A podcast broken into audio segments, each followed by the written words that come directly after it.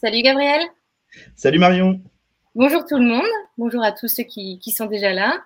Euh, j'espère que tu vas bien, Gabriel. Ça va très bien et toi? Bah ouais, ça va. Je suis ravie que tu sois là euh, parce que euh, tu parles d'un sujet qu'on ne parle pas du tout en emailing. tu parles d'UX email.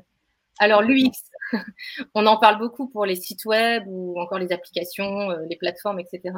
On en parle encore très peu en emailing mais je pense qu'on en parlera beaucoup, beaucoup dans, dans, les semaines. En tout cas, nous, chez Bad Sander, on, on en, je pense qu'on va essayer d'en parler.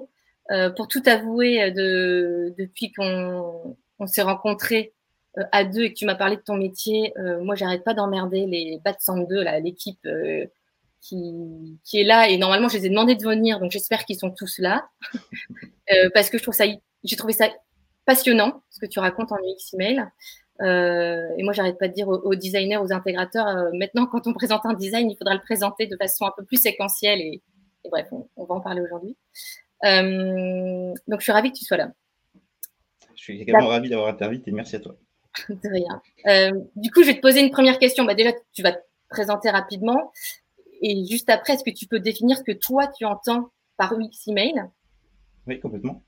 Bah, très bien, bah, écoute, moi je suis Gabriel Gasto, ça, fait 14 ans que je suis dans le monde du marketing digital et avec une euh, grosse partie sur la partie email marketing. Donc j'avais fait mes armes chez Experian Cheetah Mail à l'époque, donc Cheetah Digital, chez Return Pass Validity dans la partie euh, dans la direction des professional services, dans, dans le conseil. Donc j'ai énormément travaillé avec les responsables CRM de différents euh, secteurs d'activité. Et après avoir fait pas mal justement d'échanges, avoir analysé pas mal de données sur la partie email, j'ai toujours remarqué qu'il y avait un élément sur lequel il manquait euh, vraiment euh, drastiquement des données, c'était la partie du design. Parce que pour la partie ciblage, la partie euh, personnalisation, là, la data, elle est partout. C'est dans toutes les décisions. Par contre, je pense que tous les marketeurs ou les, les, les responsables CRM ont ne serait-ce qu'une expérience de passer une ou deux heures sur le choix d'une couleur pour un fameux bouton call to action. Donc voilà, l'idée c'est d'aller challenger ça avec de la vraie donnée et d'aller d'aller apporter une couche de pragmatisme pour aider à prendre des vraie décision. Et c'est là où l'UX, en fait, du coup, par rapport à ta question, l'UX va avoir vraiment un enjeu qui est très important, puisque l'idée, c'est vraiment d'améliorer donc UX expérience utilisateur. Donc l'idée, c'est d'aller améliorer cette expérience utilisateur. Et même si on parle d'un email, donc on pourrait parler d'une sorte de micro-interaction, ça reste une expérience. Et quand on gratte un petit peu euh, cette expérience qui est très courte, hein, de l'ouverture d'un email, le fait de balayer du regard le, contenu, d'identifier les contenus qui nous intéressent et potentiellement de cliquer. L'idée, en fait, c'est d'aller décortiquer justement tout ce qui se passe euh, et quels sont les, éléments de friction, comme on dit, les éléments qui vont freiner potentiellement une compréhension rapide du message et la capacité de passer à l'action, donc de générer le fameux clic tant attendu qui va in fine aboutir à une conversion, on l'espère.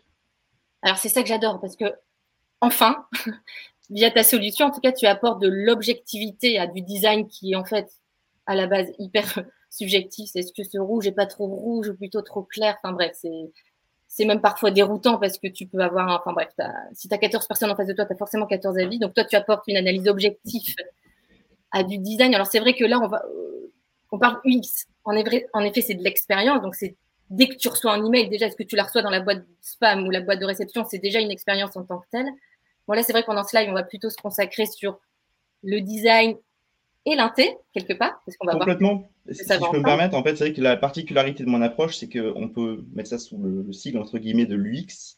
Mais avant tout, il y a une grosse partie qui est liée à l'attention visuelle. Ça, c'est mm. un point qui est très important. C'est que finalement, je vais vraiment euh, décortiquer ce parcours et au lieu de penser à un parcours plutôt euh, en termes d'étapes, euh, j'arrive sur l'email, je vais ensuite sur la page, l'idée c'est d'aller décortiquer qu'est-ce qui se passe dans le parcours visuel, donc ce qui a été potentiellement vu, interprété, mémorisé, et donc après, euh, est-ce qu'il y a eu des interactions avec en fait. Donc c'est vraiment ce user journey, mais sur un email ou alors sur une page web. Donc après, j'interviens sur d'autres domaines. Tout à fait. Parce que j'ai encore donné une formation hier et je disais dans les formations, bah, en fait, les gens, ils, quand tu regardes un email, tu le scannes en premier et en quelques millisecondes, alors j'ai dit trois secondes dans le, dans le titre histoire de, donner un chiffre, mais en quelques millisecondes, tu as un avis sur, euh, sur le, design et, la compréhension. Tu scannes en fait l'email, tu le lis pas vraiment dans ces quelques millisecondes-là. Euh, et, le, et encore plus dans la génération Z qui sont vraiment infaillibles là-dessus. Si l'email est moche, il se casse. Donc, comment, dans ces quelques millisecondes, qu'est-ce qui se passe dans le cerveau pour que tu te fasses un avis, tu te dises, ok, je reste, ça a l'air intéressant, donc il y a quelque chose qui a été capté, ou euh, putain, c'est dégueulasse. Complètement. Et ce, choix-là, en fait, il est fait de, de, façon hyper rapide. Il y a Google qui a fait une étude là-dessus. La, notion de première impression, euh, elle se fait en 50 millisecondes. Et en fait, elle va reposer à 90% sur les aspects esthétiques.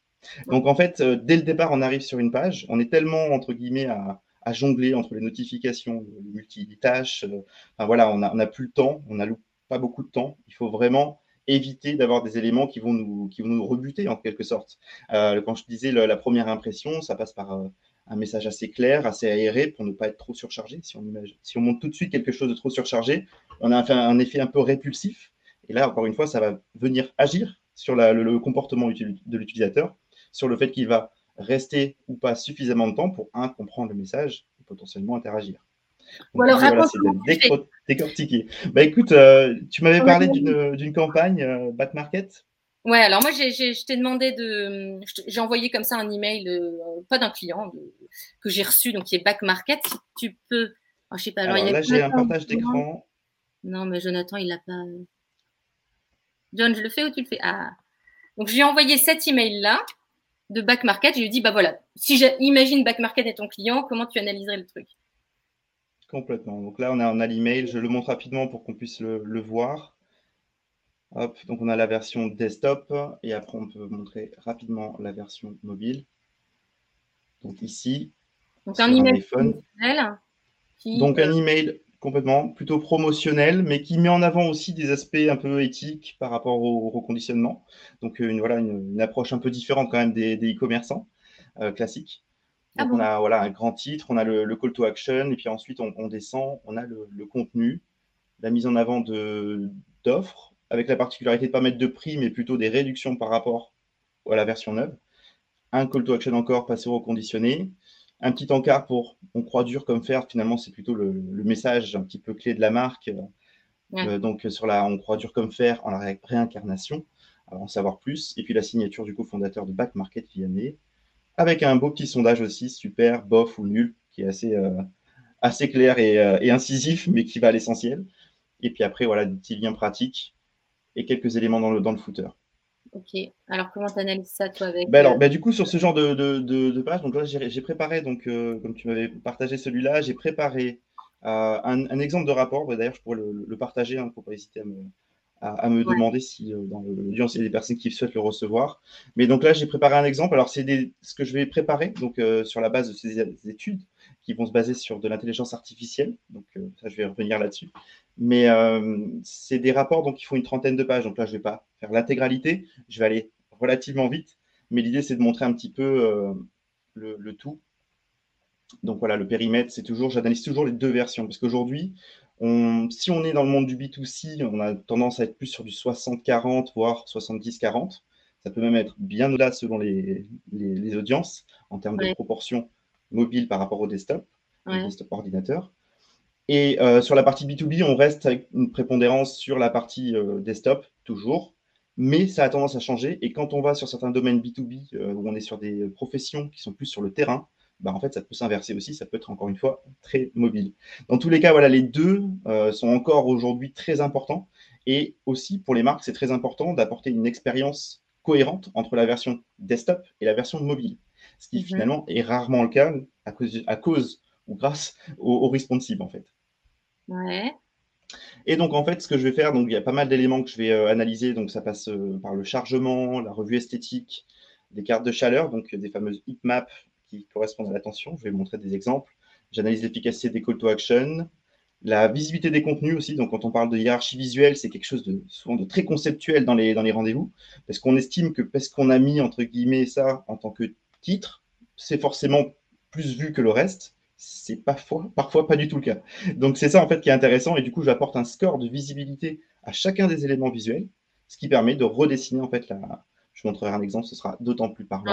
Donc ça veut dire qu'on embête les gens à dire qu'il faut hiérarchiser leurs emails, et, alors que ce soit sous forme de blocs, mais aussi au sein des blocs, de mettre un titre, un texte, un CTA, donc le titre en plus grand pixel, etc. Toi, tu dis que parfois, tu es surpris que Complètement. nous, en tant que marketeur, on pense que le titre, c'est euh, là où il faut tout dire pour capter et susciter l'intérêt. Toi, tu dis que parfois, en fonction du design, c'est pas là où ça. Bah, en fait, c'est là où c'est très. Et bien sûr, il faut maintenir cette, cette approche dans la conception, parce qu'il faut chercher à hiérarchiser. Et à travers ce genre d'études, l'idée, c'est aussi de développer un peu des réflexes pour s'assurer d'aller dans ce sens-là. Parce que finalement, la notion de hiérarchie visuelle, elle va dépendre en fait des contenus. avec un simple changement d'image, on peut capturer, voire un peu, on pourrait dire même cannibaliser l'attention sur l'image. Ça peut être parfois au détriment du reste. Et l'idée, en fait, c'est qu'on est sur du sur du design, donc finalement tout est interdépendant. Et si on modifie un élément, on le rend extrêmement attractif, ben en fait, ça va, entre guillemets, dégrader la visibilité des autres. Et c'est là où, en fait, euh, l'idée, c'est d'aller comprendre où va, ou quelle est la répartition de l'attention, en fait, euh, visuelle, et de jauger en fonction des objectifs qui vont être business, en fait, et bien sûr, en termes de communication, pour bien faire passer les messages. Bon, là, apparemment, sur le desktop, c'est pourri alors ben là du coup voilà. Ça c'est en fait c'est ce que je commence en fait vu que j'ai une approche toujours très pragmatique très analytique. En fait j'ai toujours une sorte de ce qu'on appelle un peu un scorecard une sorte de de, cartographie euh, chiffrée euh, de la performance. Et en fait ça montre un petit peu la, méthodologie que j'ai. J'apporte un score global que je compare en général avec un benchmark. Donc là c'est un peu plus que la moyenne de, l'ensemble de mes clients. C'est un email qui est plutôt réussi euh, pour Bat Markets. Et en fait, ici, ce que ça va présenter, donc c'est un score sur 100. Et l'idée, en fait, c'est de comparer les deux versions, en l'occurrence. Donc, desktop par rapport au mobile, est-ce qu'on a le même niveau de performance? Ben, En l'occurrence, ce n'est pas le cas. C'est qu'on a aujourd'hui un score de 84 sur le mobile, 69 sur la partie desktop. Euh, les codes couleurs sont là pour indiquer si c'est bien ou pas bien. Donc là, c'est plutôt moyen sur la partie desktop. Et après, donc, il y a une décomposition de ces scores en trois étapes pour simplifier l'analyse qui sont euh, Load, Scan, Act. Donc d'abord, la notion de chargement, où je dirais les éléments qui anticipent et qui sont en amont, en fait, de l'ouverture et du, scan, en fait, euh, visuel. C'est les éléments qui vont jouer si on n'a pas encore affiché les images. C'est les éléments qui vont jouer si le poids est trop lourd, ce qui peut potentiellement ralentir le temps de chargement de l'email. Parce que quand on est sur un mobile, on n'est pas tous euh, ben, avec une connexion Wi-Fi à la maison. Et euh, donc l'idée, c'est d'aller voilà, décortiquer donc low, toute cette partie un petit peu en amont qui peut impacter. Même, oh, je vais te couper souvent la parole, je, je, je t'en prie. C'est juste pour comprendre et du coup, euh, peut-être que l'audience a les mêmes questions que moi. Tu t'analyses aussi, genre s'il est connecté en Wi-Fi, s'il est en 4G, des, trucs comme ça dans la partie load? Ben, Je vais analyser en fait le, surtout le poids en fait, parce qu'aujourd'hui, il y a certains, certains poids qui vont être, commencer à être trop lourds et c'est pour ça que je apporte un score sur le poids total de l'email. Euh, aussi bien sûr sur le poids du code HTML pour d'autres raisons, sur pour Gmail, ce genre de choses. Et voilà, du coup, je vais, revenir là-dessus. Mais c'est vraiment, du coup, voilà, une analyse vraiment fine et poussée sur cette partie-là pour voir les, le moindre élément de friction qui pourrait impacter justement à la fois l'expérience visuelle, à la fois aussi, ça peut aussi impacter la délivrabilité indirectement, même si clairement, je ne couvre pas l'intégralité de la délivrabilité, c'est bien plus vaste qu'un simple email tout seul, on est d'accord. Mais voilà, donc cette partie load, la notion de scan, où là, l'idée, ça va être vraiment de, comprendre un petit peu et d'apporter un score sur euh, la facilité. Alors d'abord la première impression. Est-ce que la première impression est positive ou pas? Et là-dessus, en fait, ça va se reposer sur des éléments qui sont scientifiques. Donc comme je le disais, euh, il y a des recherches qui ont été menées qui expliquent que en quelques millisecondes, on va se baser sur notamment l'aspect esthétique, qui lui-même est vraiment dépendant de la notion de clarté du design. Il y a la notion de balance qui peut se mesurer aussi, que je, je mesure avec des algorithmes. La notion de balance, en fait, c'est l'équilibrage en fait du poids de la densité visuelle en fait sur l'email. Si c'est pas trop d'un côté ou de l'autre, parce qu'en fait, quand on a finalement trop de densité d'un côté et un espace blanc sur l'autre sur côté, on va créer une sorte de tension et la personne va avoir la perception de quelque chose qui n'est pas harmonieux. Donc en fait, dans notre cerveau, voilà, on, pourrait, on, peut, le, on peut le dire, on peut l'évoquer, mais dans notre cerveau, ça se fait en quelques millisecondes. Et c'est ça qui va déterminer si, en fait, en quelques secondes, si on a une bonne première impression ou pas. Donc cette partie-là, le balayage également de toute la partie euh, donc euh, visuelle. Est-ce qu'on identifie rapidement le message clé, la proposition de valeur ou parfois les, bénéfices? Et également bien sûr le fameux euh, CTA, le call to action, le bouton d'appel à l'action. Donc ça c'est la partie scan. Et la dernière étape c'est act. Et là c'est un point qui est très important bien sûr. C'est est-ce que donc ce fameux call to action est suffisamment visible pour vraiment être mis en avant, principalement pour le, premier, hein, celui qui est principal? Est-ce que celui-ci, il est vu dans le bon ordre Est-ce que parce que si on arrive sur un email, il y a un gros bouton cliquer ici, c'est génial, on a vu le bouton, mais on ne sait même pas de quoi on parle encore. Cliquez sur ici, pourquoi? Donc l'idée c'est, je vais m'assurer que la proposition de valeur, elle était bien vue avant de voir ce call to action, parce que là aussi il y a un enjeu. Et ensuite, euh, ça va aller du coup sur la partie UX pure, sur le design des interactions, sur le respect de certaines bonnes pratiques en termes d'ergonomie, d'accessibilité, etc. Et donc là, l'idée, en fait, c'est que finalement, la, conclusion pour Back Market, c'est euh, ben, tout de suite, il y, a principalement un problème sur la version desktop. Et ça s'explique principalement par une faible visibilité du premier call to action et également euh, un petit peu moins de clarté, mais ça c'est un petit peu moins problématique quand même. Et après, donc, si je peux montrer quelques écrans, je vais aller très vite. Donc là, on parlait de chargement. Il y a trois points principaux que je vais analyser. Donc le poids du, code qui peut avoir un impact sur le, rendu visuel sur Gmail notamment pour pas que ce soit tronqué. Euh, donc le poids total, les images bloquées aussi, parce que ça reste très important. Hein. quand on va sur euh, pas mal de web, webmail français encore, il peut y avoir ces problèmes-là, et même sur certains internationaux. Donc en fait, je vais apporter des scores en fonction justement. Donc là, on a un score euh, plutôt moyen sur la partie du poids total. C'est pas critique. On est à, quand même à moins de 500 kilobits, donc c'est quand même pas excessif. Mais on commence à vraiment atteindre des limites qui peuvent faire que l'accessibilité et le temps de chargement peuvent être impactés si la personne n'a pas une bonne couverture réseau. Tu recommandes quoi comme poids euh, L'idéal, c'est de viser plutôt les 200-300. Là, clairement, c'est pas excessif. Je dirais, ça reste tout à fait contenu et euh, avec euh, en optimisant tout le reste, voilà, ça reste. 200 et 300 avec les images inclus. Avec les images et c'est surtout les images. Même je dirais, si euh, sans les images, on est à 200 ou 300, c'est qu'on a un gros problème parce qu'on a soit l'HTML qui est trop lourd, soit on importe aussi des polices. Ça, ça arrive de plus en plus aussi. Je le vois quand on a des polices blindées, chartées par, par la marque. Parfois, en fait, on fait pas attention au poids, mais le fichier qui contient la police pour le rendu visuel peut être très lourd. si on est bien conseillé, on n'apporte pas sa. Ça. Il y a une question de Ridis là qu'on va prendre, parce que l'important c'est aussi de prendre les questions des participants. Comment l'accessibilité est-elle prise en compte dans tout eh ben, ça? C'est justement, voilà, mais du coup, là ça fait partie d'un premier niveau d'accessibilité et je vais y revenir euh, très progressivement du coup au Ridis. Euh, et à la fin, il ne faudra pas hésiter si je n'ai pas couvert toute, la, toute la réponse. Mais voilà, la revue esthétique. Un truc, tu avais le poids HTML et à droite, il y avait? Alors, poids HTML, euh, le poids total, et également les images bloquées. Les images bloquées qui ont un point, un point très important, où finalement je fais un ratio, en fait, il y a un certain nombre d'images. Euh, bah, quel est le la pourcentage des images qui sont bien renseignées, qui ont un rendu optimal, mais également, est-ce que c'est les contenus clés? Parce que finalement, le fait d'avoir euh, dans le footer une image qui n'est pas renseignée, ça aura moins d'impact, du moins pour l'utilisateur.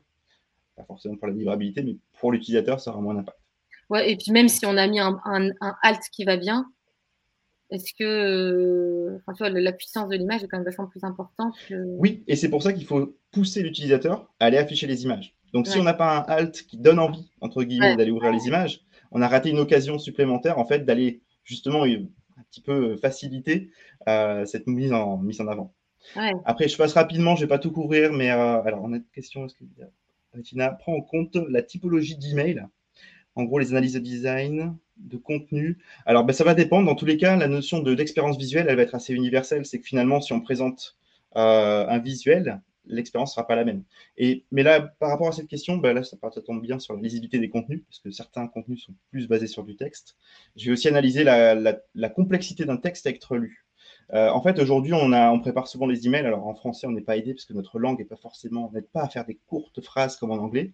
Mais en fait, euh, ce qui va être intéressant, c'est d'étudier, et surtout sur les premiers textes qui sont mis en avant dès l'ouverture de l'email, est-ce que les, les, textes sont assez simples à lire? Et là-dessus, il y a une méthodologie, méthodologie pardon, de recherche que j'utilise, qui s'appelle le Flash Reading Ease Score, qui va calculer en fait le nombre de mots par phrase, le nombre de syllabes par mot. Et en fait, tout ça, ça va permettre de savoir si le mot si la phrase ou alors l'email dans son intégralité est complexe à lire ou pas.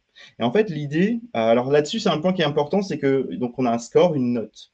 Plus le score va être élevé, plus ça va être simple à lire et digeste pour n'importe qui et même accessible pour des personnes plus jeunes qui sont potentiellement pas encore éduquées ou pas assez éduquées.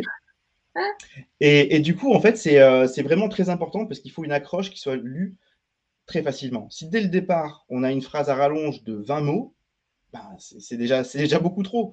Enfin, voilà, lire une phrase de 20 mots euh, juste sur une campagne marketing où on n'a pas forcément euh, voilà, eu euh, d'un coup des étoiles dans les yeux avec l'objet ou alors le nom de l'expéditeur. L'idée, c'est d'être le plus court possible pour déjà capturer cette attention et le détail, on met plus loin. Donc là, le challenge, il est surtout sur. va lire, enfin, va calculer le nombre de mots, le nombre de syllabes par mot et il va dire est-ce que c'est compréhensible ou pas. Après, selon les, les secteurs d'activité, aussi en fonction de l'âge Alors là, c'est pas en fonction de l'âge, c'est justement l'échelle en fait de référence qui est plus américaine. Alors malheureusement, il n'y a pas d'études et de méthodologie Ah oui. française. Ouais. Donc c'est basé plutôt sur l'américain, entre guillemets, enfin, l'anglais. Euh, mais ça reste là, très pertinent en fait, parce que comme je l'ai dit, le nombre de mots par phrase, le nombre de syllabes par mot vient jouer sur cette complexité. Et c'est intéressant de se comparer. Après, selon les secteurs d'activité, euh, j'ai travaillé avec Mercedes-Benz par exemple, euh, ils ont un langage soutenu qui est une volonté. C'est par rapport à la cible, on est plutôt sur du, ce qu'on dit CSP, donc là, des, des cadres plutôt supérieurs. Donc, c'est un choix de marque. Donc, entre guillemets, c'est pas grave si on a un score qui est moins bon. Ce que je rappelle simplement, c'est que même si on est face à un cadre, quelqu'un de très éduqué, la personne, si elle a peu d'attention, il faut lui parler limite comme un enfant euh, de, de 10 ou 15 ans. Parce que l'idée, c'est d'accrocher son attention. Comment? Est-ce que le cadre est forcément bien éduqué C'est une autre question. Alors, mais en fait, c'est pas tant finalement, c'est surtout Mais la question l'attention. Mais, mais aussi, voilà, d'éduquer de façon même plus large. Mais, euh, mais en tout cas, voilà, du coup, c'est vraiment intéressant d'aller peaufiner ça. Et quand on a un problème sur ce point-là, et ça peut vite arriver sur le B2B surtout, parce qu'on est sur des, des métiers complexes. Hein. J'ai travaillé avec Adeco, c'est pas évident hein, de parler de recrutement, d'intérim, etc. euh, là-dessus. Mais c'est simplement voilà, que sur l'essentiel, il faut vraiment avoir une accroche courte. Après, on peut mettre du texte plus lourd, plus complet, mais il faut déjà voilà, avoir retenu cette attention et c'est le premier challenge. Sinon, on limite, on, on repousse. Donc voilà, là, je vais un peu loin sur cette partie-là, du coup, euh, en parlant, il faut que j'aille plus vite. Après, il y a les fameuses cartes de, de chaleur euh, et les focus maps, donc les, les cartes de zone visible. Ça, c'est un point qui est très important parce que c'est là où je vais utiliser une intelligence artificielle qui va simuler, donc là, je peux montrer une, une heatmap, c'est plus parlant souvent, comme ici. Donc là, sur la version mobile, euh, c'est une représentation graphique de ce que vont voir un ensemble donc d'individus s'ils sont présentés devant le, le visuel. Donc, Donc là, les premières secondes. On est bien d'accord. Comment? C'est pas là où il clique, c'est juste là où l'œil est. Non, non. Ouais. Sachant que c'est ni là où il clique, ni là où le curseur va, sachant qu'en plus, il n'y a pas forcément de corrélation directe. C'est vraiment qu'est-ce qui va être vu et dans quel ordre après avec les autres analyses. Et en fait, l'idée, c'est vraiment d'aller comprendre qu'est-ce qui attire l'attention. Même si c'est pas une zone cliquable, ça peut attirer l'attention. Et là, en fait, on voit tout de suite qu'est-ce qui attire l'attention ou pas euh, avec cette carte de chaleur. Donc, c'est une intelligence artificielle qui se base sur des milliers d'études d'eye tracking, donc des vraies études en laboratoire où on met des lunettes et on va étudier ça, sauf que bon, bah, ça- entre nous, ça, ça coûte un bras. c'est très long, c'est très fastidieux à analyser. Là, avec l'intelligence artificielle, ça permet d'aller beaucoup plus vite et le niveau de fiabilité, il a été évalué à 92% par le MIT. Donc, c'est pas 100%. Rien ne vaudra une vraie étude d'eye tracking, mais ça permet d'aller très vite et d'obtenir des insights très importants pour euh, justement ces campagnes. Donc là, on se rend compte que l'œil euh, arrive plutôt sur le menu. Donc là, en effet, le menu attire pas mal l'attention. Euh, après, on a le, et, ce qui est intéressant, c'est que la mise en avant finalement du, du, grand titre, euh, du message clé avec le call to action, il est clairement moins visible que le titre.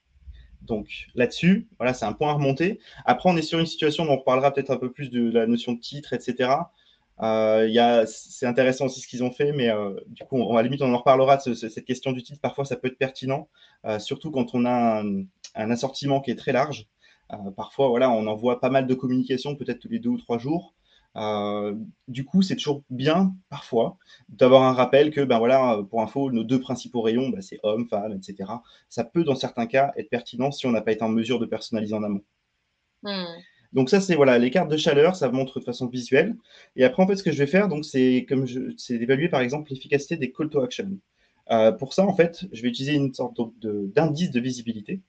Et là, ce qui est très intéressant avec ce, back market, c'est que on a un deuxième, donc je peux remontrer euh, peut-être le call to action qui est ici. Alors, on a celui-ci, le premier qui est là, et ensuite on a le deuxième qui est ici. Et en fait, le deuxième a finalement un indice de visibilité plus grand que celui-ci, parce que celui-ci, en fait, il est très peu vu. Pardon. Et donc voilà, du coup, on a, on a vraiment, donc ça c'est intéressant sur la version desktop, en fait, on a un peu une, une lecture un peu inversée. Finalement, le, le deuxième call to action prend le pas en termes de visibilité par rapport au premier, qui est plutôt en quelque sorte balayé, et puis euh, très vite, euh, euh, il n'est pas vraiment vu. Et donc pour revenir sur la- l'analyse, en fait, donc là on a un meilleur call to action finalement passe au reconditionné, et une bonne, plutôt bonne visibilité pour la suite. Mais sur là, la tu droite, en fait. en compte euh, le wording. Tu dis pas que. Alors, Ça non. Là, en fait, je vais prendre en compte, en fait, justement, en fait, donc sur toutes ces, ces jolies cartes de chaleur, moi, ce que je vais prendre en compte, c'est quel a été le nombre de fixations visuelles. Donc après, dans le comportement, en fait, du, regard, en fait, on va fonctionner par saccade, qui vont durer 250 millisecondes pour être précis. Et en fait, l'œil va se focaliser sur différentes zones. Donc, je vais comptabiliser le nombre de fixations visuelles sur la zone. Je vais également prendre en compte le temps avant la première fixation visuelle, sachant que voilà, on aura forcément un meilleur score si ben, dès les deux ou trois premières secondes, on a réussi à capter l'attention sur ce point, ou si c'est plutôt au bout de 7 ou 8 secondes. Et également la position sur la page, sachant qu'il y a la notion de scroll, hein, on ne va jamais voir le footer avant de voir le header, c'est normal. Donc euh, c'est toutes ces données-là en fait que je combine pour apporter ce score d'indice de, visibilité des, des éléments graphiques, dont le call to action. Et à droite, en fait, c'est une sorte de représentation qui est pertinente pour les marketeurs dans le sens où je vais mettre sur deux axes. Finalement, d'un côté, il y a la visibilité du call to action et en perspective, dans, ici c'est en, ordonnée, euh, je vais mettre en avant la visibilité de l'offre ou alors de la proposition de valeur. Comme je l'ai dit, en fait, à devoir tout de suite le cliquer ici ou découvrir, ça n'a aucun sens si on n'a pas compris de quoi on parlait et quels étaient, ou alors potentiellement les bénéfices en fait derrière tout ça. Donc là, l'idée en fait, c'est de voir comment ça se positionne. Et ce qui est intéressant, c'est de comparer ça avec le mobile. Donc là, je passe sur la partie mobile. Ce qui est intéressant ici, c'est qu'on a un excellent. Donc là, le call to action découvrir devient extrêmement euh, efficace sur cette version-là. Je pourrais remontrer le. Parce qu'il est passé en dessous de l'image. Bah, en fait, c'est parce qu'il est, il est proéminent beaucoup plus. Il y a moins d'éléments qui vont distraire. Et du coup, il, reprend entre, entre, guillemets une place d'honneur. Alors que dans la version desktop, bah, il y a tout de suite d'autres éléments qui vont plus attirer l'attention, comme un smiley recyclable d'ailleurs dans le texte. On, on verra après. Ok. Et là, ce qui est intéressant par contre, c'est qu'il y a le deuxième call to action sur la version mobile. Il est pas très bien vu déjà. D'une part, là, on n'a vraiment pas du tout le même score. Et en plus de ça, on a en fait finalement la situation, c'est qu'on voit trop peu le call to action par rapport au fait qu'on voit les éléments donc mis en avant, c'est-à-dire l'offre de les, différents euh, Apple, euh, les iPhones, les différentes versions. Donc là, en fait, là, on a plutôt un problème de mise en avant du call to action plus que de mise en avant de l'offre. Si on était de l'autre côté, on aurait plutôt l'inverse c'est une grille de lecture qui permet d'aller un petit peu à l'essentiel sur euh, bah, voilà, comment est-ce qu'on ajuste le, la situation. Et après, je peux aller. Bon, là, je parlais de, hiérarchie visuelle. Euh, du coup, ben, sur les CTA de Ridis, qui dit euh, est-ce que plus est-ce que c'est plus le texte du CTA, le contraste ou le nombre de CTA qui capte plus ou moins l'attention bah, C'est vraiment un tout à chaque fois, en fait, parce que comme je le disais, donc d'abord, il y a la position. Hein, si on est plutôt sur la partie haute ou la partie basse, ça va fortement influencer. Mais après, en fait, ça va être justement, si on multiplie les call to action, il y a de grandes chances que le temps de fixation sur un call to action soit plus faible. Parce que voilà, il va y avoir une sorte de cannibalisation de justement de, de l'attention. En fait, encore une fois, il ne faut pas oublier que les utilisateurs euh, même si on a plein de choses à dire, des choses passionnantes, des super offres à faire découvrir, ben, il vaut mieux essayer de se focaliser sur quelque chose de très court, de très clair et de très aéré qui fait un focus sur un call to action ou quelques call to action plutôt que de multiplier les call to action parce qu'en fait, on, finalement, on va diluer l'efficacité du moindre call to action. Donc, euh, encore une fois, c'est un parti pris, mais si on va, ben, on pousse un petit peu le, raisonnement et la, la, finalité de la relation client, bah, le but, c'est d'aller adresser la bonne offre au bon moment à la bonne personne. Et bah, là-dessus, voilà, on se doit d'être un peu plus sélectif. Et c'est là où, quand on a beaucoup d'offres, ce qui peut être pertinent, c'est de mettre en avant voilà, une offre particulièrement pertinente pour l'audience. Et ensuite, d'aller un peu plus dans des, un peu plus un listing catalogue, on pourrait dire. Mais dans tous les cas, d'essayer toujours de commencer par quelque chose de très aéré, très simple à comprendre et qui peut susciter, si on a un e-commerçant, euh, un achat potentiellement d'impulsion. Pourquoi pas? C'est marrant parce que hier, j'étais en formation et euh, la question d'une cliente, c'était, enfin, d'une formée, d'une participante, c'était, moi, euh, il m'arrive d'avoir, enfin, le département commercial me donne quatre offres différentes. Tu vois, genre moins 20% sur, en l'occurrence, c'était l'électroménager. Donc, moins 20% sur, j'ai n'importe quoi, les cafetières, moins 40% sur l'électroménager et moins 60% sur autre chose. J'en ai trois, parfois j'en ai six. Laquelle, enfin, comment, comment je m'organise, comment je fais, et elle peut pas, par rapport à son équipe, à son équipe commerciale, mettre en avant une offre évidemment, moi, en tant que bonne marketeuse, je dis, mais il faut catégoriser tes centres d'intérêt, etc.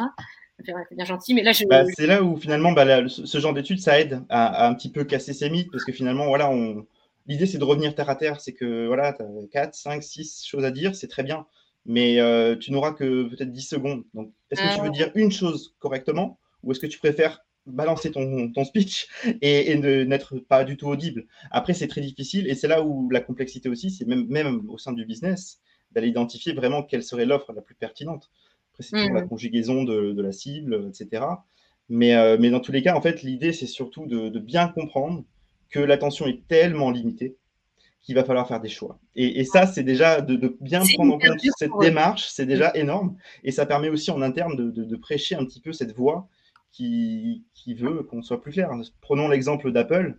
Bah, essayez de trouver une communication où c'est pas clair, bah, vous allez galérer. C'est hyper clair en termes de, visuel, de, contenu, c'est très aéré. Ça se focalise sur d'abord le, le, produit, puis après voilà quelques éléments euh, techniques à la rigueur, mais euh, c'est très très léger. Et en fait, c'est un bon exemple Mm. justement, de, de, marques qui pourtant ont, pas mal de produits hein, quand même dans leur catalogue, mais voilà, ils ont toujours une, sorte de, frappe chirurgicale à chaque fois. Mais c'est là où ça fait, ton analyse fait le lien aussi avec des tests AB. On pourrait très bien dire, bon, bah, en mets en avant une et tu mets euh, une, les test A, test B plutôt électroménager. Et c'est là où la segmentation aussi va bien sûr avoir son rôle, dans le sens où si on fait ce choix-là, mais qu'on a choisi la mauvaise offre par rapport à la cible, bon, bah là, du coup, euh, ça peut être négatif. Mais en tout cas, voilà, cette, euh, l'idée, c'est vraiment, en tout cas, dans tous les cas, de simplifier au moins cette première impression, cette, euh, cette offre dans les grandes lignes, pour ensuite, si besoin, aller dans le détail. Vas-y, continue. Donc voilà, donc là, on a l'hierarchie visuelle, et là, la question, très clairement, c'est, ben, du coup, on voit par exemple le logo. Là, on est sur de l'email, on a le nom d'expéditeur qui est très clair, mais en l'occurrence, voilà, l'identification du logo, Batmarket, elle est relativement faible sur la version desktop, alors qu'elle est plutôt bonne sur la version mobile. Donc là, c'est intéressant de savoir ça. Si on est sur une campagne plutôt brand awareness, c'est peut-être plus pertinent, euh, entre guillemets, de mettre mieux en avant le logo.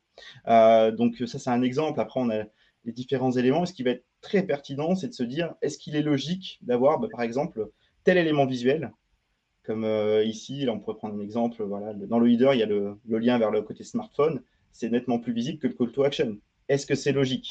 Et, là, la question, elle est business plutôt. Est-ce que c'est logique? Alors peut-être que Backmarket, limite, se fiche du contenu de ses mails, peut juste avoir un rebond et rappeler qu'il y a pas mal de, rubriques et d'aller découvrir son offre. Peut-être, je pense pas, pour cette campagne, mais, euh, mais voilà, en fait, l'idée, c'est d'avoir une meilleure compréhension de ce qui se passe pour pouvoir justement ben, redoser, en fait, où est-ce qu'on devrait allouer l'attention, pourquoi, et comment est-ce qu'on fait ensuite, après les recommandations que je peux apporter, c'est comment on fait pour aller justement atteindre ces objectifs qui sont plus business, mais également même pour l'expérience utilisateur. Hein, ça a énormément de vertus. Donc ça, après, donc là, après, il y a les parcours visuels, on peut voir aussi dans quel sens les éléments sont vus. Euh, la séquence visuelle, qui est une autre façon de représenter, où l'idée c'est de voir bah, qu'est-ce qu'on voit dans quel ordre, à partir de quand et pour quelle durée. Et en fait, l'idée c'est surtout d'aller voir, par exemple, bah, voilà, le call to action découvrir. Bah, là, on le voit euh, quasiment au bout de 7 secondes, euh, alors que bah, le, header, il était vu euh, bah, au bout de à peu près 5 secondes. Et, après, donc, est-ce qu'il n'y a pas trop de décalage entre les deux, ce genre de choses donc? Ok. Je passe assez vite. Et après, en fait, une façon un peu plus synthétique que j'ai euh, créée, c'est une sorte de, de, modélisation où en fait, j'ai imaginé trois types de personnages en fait qui seraient face à l'email. La personne qui va ouvrir l'email pendant trois secondes et va le quitter. La question, c'est qu'est-ce qu'elle a vu? Et là, l'idée, c'est de revenir à une échelle binaire, donc extrêmement simple à comprendre. Euh, en fait, est-ce que oui ou non, on a vu tel ou tel élément graphique sur ma page si on n'est resté que trois secondes, après 15 secondes avec un scroll rapide ou 30 secondes avec un scroll lent? Et l'idée, c'est de se dire, même si en effet, il y aura des personnes qui vont rester 30 secondes, génial, c'est peut-être ceux qui vont en effet le plus acheter, mais derrière, il y aura des personnes qui vont rester 3 secondes. Et l'idée, c'est qu'est-ce qu'on a été en mesure de faire passer en termes de contenu, de faire voir, pour susciter cet intérêt qui aurait pu potentiellement les maintenir plus longtemps. moi, c'est cette, slide-là que je trouve plus intéressant parce que en vrai, personne reste euh, même 15 secondes sur un email, c'est énorme. Alors, la moyenne, ça, c'est un bon point. Alors, la seule source officielle par rapport à ça aujourd'hui, c'est Litmus qui a fait une étude. 10 mm. secondes, c'était il y a un an, 10 secondes et le temps moyen passé par un individu sur une campagne d'email marketing. je crois pas du tout. device, c'est 8 secondes sur la partie mobile et la tendance est à la baisse. Donc après, je pense que c'est même plus court en effet. Euh...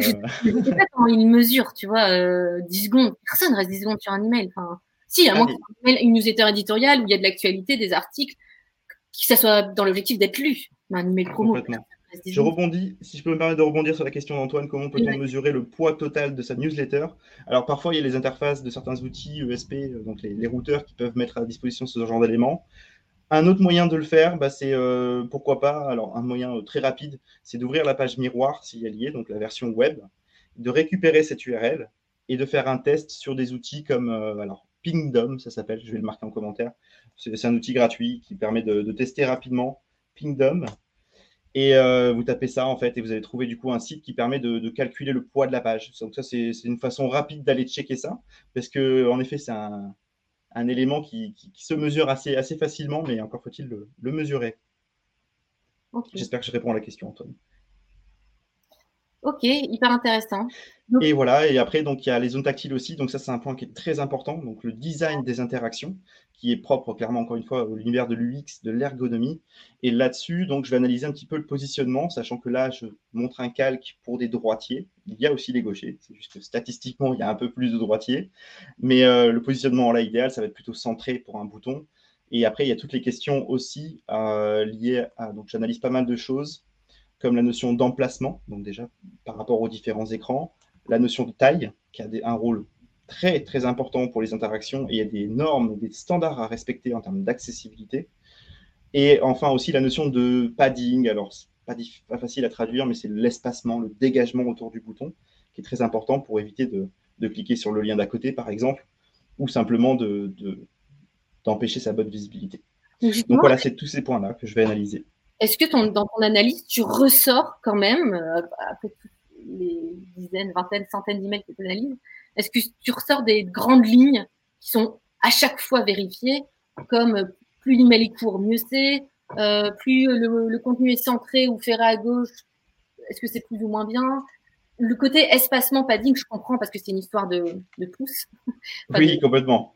Mais est-ce qu'il y a des grandes lignes qui disent que voilà, faut, faut, que ça devienne des standards de design quoi? Complètement. Il y, a, beaucoup de choses en fait, et c'est il y, a, plusieurs univers, mais il y a d'abord la notion d'accessibilité, d'ergonomie, et là-dessus il y a pas mal de choses à faire, de, pédagogie, de, oui, de pédagogie à faire en fait, parce que souvent il y a pas mal d'erreurs qui respectent pas certains codes, certaines normes, qui sont plutôt rattachées au web, mais qui ont du sens en fait pour toutes les interactions toutes les interactions avec un, le monde digital et l'email le, en fait partie.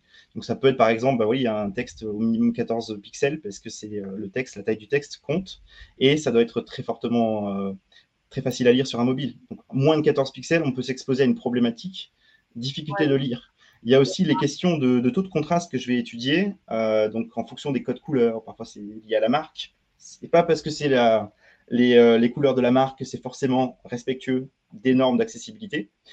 Donc là-dessus, donc je peux apporter les éléments et même si en interne on ne peut pas tout de suite changer sur l'élément, bah, je donne les billes entre guillemets pour le remonter et aller challenger justement l'équipe euh, marketing, voilà design.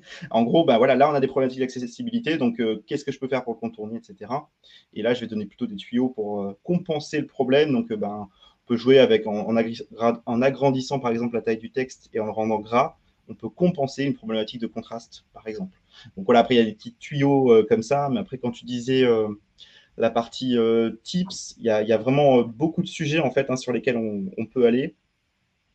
la notion d'emplacement des boutons aussi, donc plutôt de façon centrée, éviter d'avoir au moins 44 pixels de haut pour le bouton, c'est la recommandation minimum pour de Google, donc ça il faut le respecter toujours. Donc la taille du bouton, c'est pas toujours respecté également en largeur, mais ça c'est plus souvent facile. Le dégagement autour, éviter qu'un bouton soit trop sur le côté latéral, parce qu'on n'a pas une zone tactile qui est aussi efficace sur le côté de l'écran. Et également, on peut avoir des bords arrondis. Euh, donc il y a plusieurs codes en fait, des éléments donc clairement liés au design des interactions, à la notion d'accessibilité. Et après, il y a des choses qui sont plus liées à l'attention visuelle que j'adore aborder aussi, c'est euh, lié aux images qu'on choisit. C'est que typiquement, là, il y, a, tout un univers et de la recherche par rapport à ce sujet qui est passionnant. Si par exemple, on met en scène un visuel avec un visage humain, bah, automatiquement, c'est une réaction humaine, on va regarder ce visage. Et là, par la suite, donc on va voir ce visage-là, et s'il y a un regard qui est prononcé dans une direction particulière, on va se focaliser là-dessus et on va suivre du regard ce, point-là. Et c'est là où ça devient pertinent, le choix des images ou leur remplacement, dans le sens où j'ai eu des cas où ben, on voit quelqu'un qui finalement regarde l'horizon à l'opposé en fait de là où il y a la proposition de valeur et le call to action. C'est pas grand chose, mais dans ah le choix des images, il faut le savoir parce que en fait c'est des images, il faut faire gaffe à ce que l'œil. Mais en fait c'est ça. Après si c'est euh, un élément plutôt secondaire, c'est pas forcément dérangeant, mais il faut avoir conscience en fait de ces mécanismes liés à l'attention visuelle et au fonctionnement du cerveau humain qui font que ben voilà, et c'est pour ça d'ailleurs, je pense qu'on va tous au même restaurant. Ben, le monde attire le monde. Il y, a des, y, a des, y a des choses comme ça qui se passent dans le cerveau qu'on qu'on ne mesure pas toujours. On tous avoir des images où les gens regardent vers le bas. pourquoi pas? Pourquoi pas? Mais pourquoi pas? Après, sans être dans l'excès non plus. Mais, euh, mais ou alors qu'il regarde simplement l'objectif pour euh, si on veut juste dégager une émotion ou autre, c'est très bien. Mais il faut avoir conscience que si la personne est comme ça en train de regarder en dessus, ça va pousser la personne à re-regarder au-dessus si elle a même déjà peut-être déjà regardé. Et si la personne regarde en dessous, ça va pousser à regarder vers le bas. Donc c'est peut-être un détail, mais ça a son importance, encore une fois, dans cette expérience visuelle. Et euh, du coup, ça, c'est des codes qui. Il faut en avoir conscience. Ça ne veut pas dire que bah, derrière, on va relancer, entre guillemets, l'équipe euh, euh, qui va choisir la photo. Mais si on est en mesure de choisir la photo ou alors son emplacement, et qu'on a le choix entre deux ou trois cas, c'est bon d'avoir ces réflexes-là et ces codes, entre, guillemets, entre guillemets, dans ses, dans ses, bagages, dans ses bagages. Il y a une question de Mathieu. Oui, Mathieu. Pensez-vous que l'AMP pourrait augmenter le temps passé sur l'email, donc la compréhension du contenu et de l'action? Ça a toujours un effet positif, hein, tout ce qui touche, on va dire, à l'accélération, entre guillemets, du, mobile. C'est positif et c'est clairement quelque chose sur lequel il faut jouer. Euh, donc la vitesse de chargement, mais pour moi, ça passe clairement d'abord par le poids de l'email. Euh, c'est clairement le, premier point à viser qui va concerner tous les webmails, tous les, tous les desktops. Parce qu'en vrai, il n'y a personne qui fait de l'AMP pour l'instant. Là, aujourd'hui, j'en ai pas, ai pas beaucoup entendu parler hein, pour l'instant. Euh, alors, là, y a-t-il un un complément d'étude sur le rapport rendu avec le dark mode? Alors ça, c'est un très bon point. J'étends pas mes analyses jusqu'à ce point-là aujourd'hui, parce que le dark mode reste quand même plutôt marginal euh, comparé en tout cas au reste. Euh, aujourd'hui, j'étais déjà pas mal d'interfaces avec la version desktop mobile. C'est quelque chose que techniquement je peux faire. Maintenant, euh, est-ce que entre guillemets, voilà, le rapport investissement-prix va être pertinent? Ça peut l'être. Ça peut l'être. En tous les cas, c'est que c'est une préoccupation qui vient, qui grandit dans l'accessibilité aussi c'est vrai qu'il y en a pas mal de questions là-dessus, mais encore une fois. Euh, Après, c'est un petit peu comme le. Je pense qu'il faut toujours rester très pragmatique. C'est un peu comme quand on parle des, des emails en acide, etc., ou les litmus, en fait, où on parle un petit peu de, du rendu visuel d'une campagne. C'est très bien d'avoir accès à 1200 devices. OK, mais limite, on s'en fiche. Euh, il faut juste se concentrer justement juste sur l'essentiel. Après, la question du dark, mode reste très pertinente pour la question de l'accessibilité.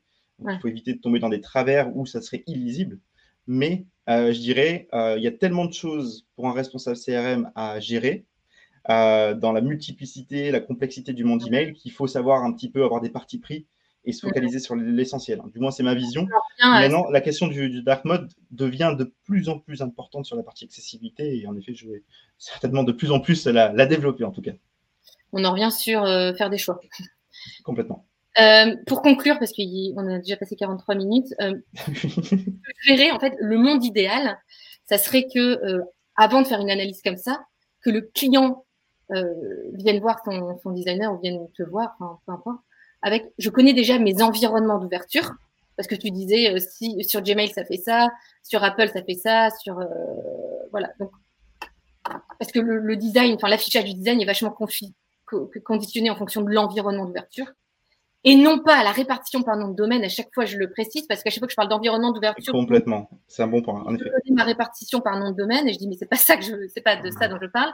D'ailleurs, il y a un article dans Bad Sander qui fait bien cette distinction, donc je vous invite à le lire si vous ne savez pas. Mais en gros, l'idéal c'est que le client connaisse ses environnements d'ouverture, donc avec quoi les ma cible ouvre les emails, qui connaissent aussi la cible, l'âge, on l'a vu, ça peut être intéressant euh, et limite si son CSP plus ou pas, mais bon. Complètement. Mais c'est qu'il y a tellement d'éléments à prendre en compte, et même quand on est sur un mobile, par exemple, bah, la longueur de l'objet va décaler, entre guillemets, tout votre email. Donc si vous aimez les emails, les objets à rallonge de 40, 70, 80 mots, euh, ou 80 caractères plutôt. Ouais, ça ouais. ouais. là, ça fait, ça fait pas mal.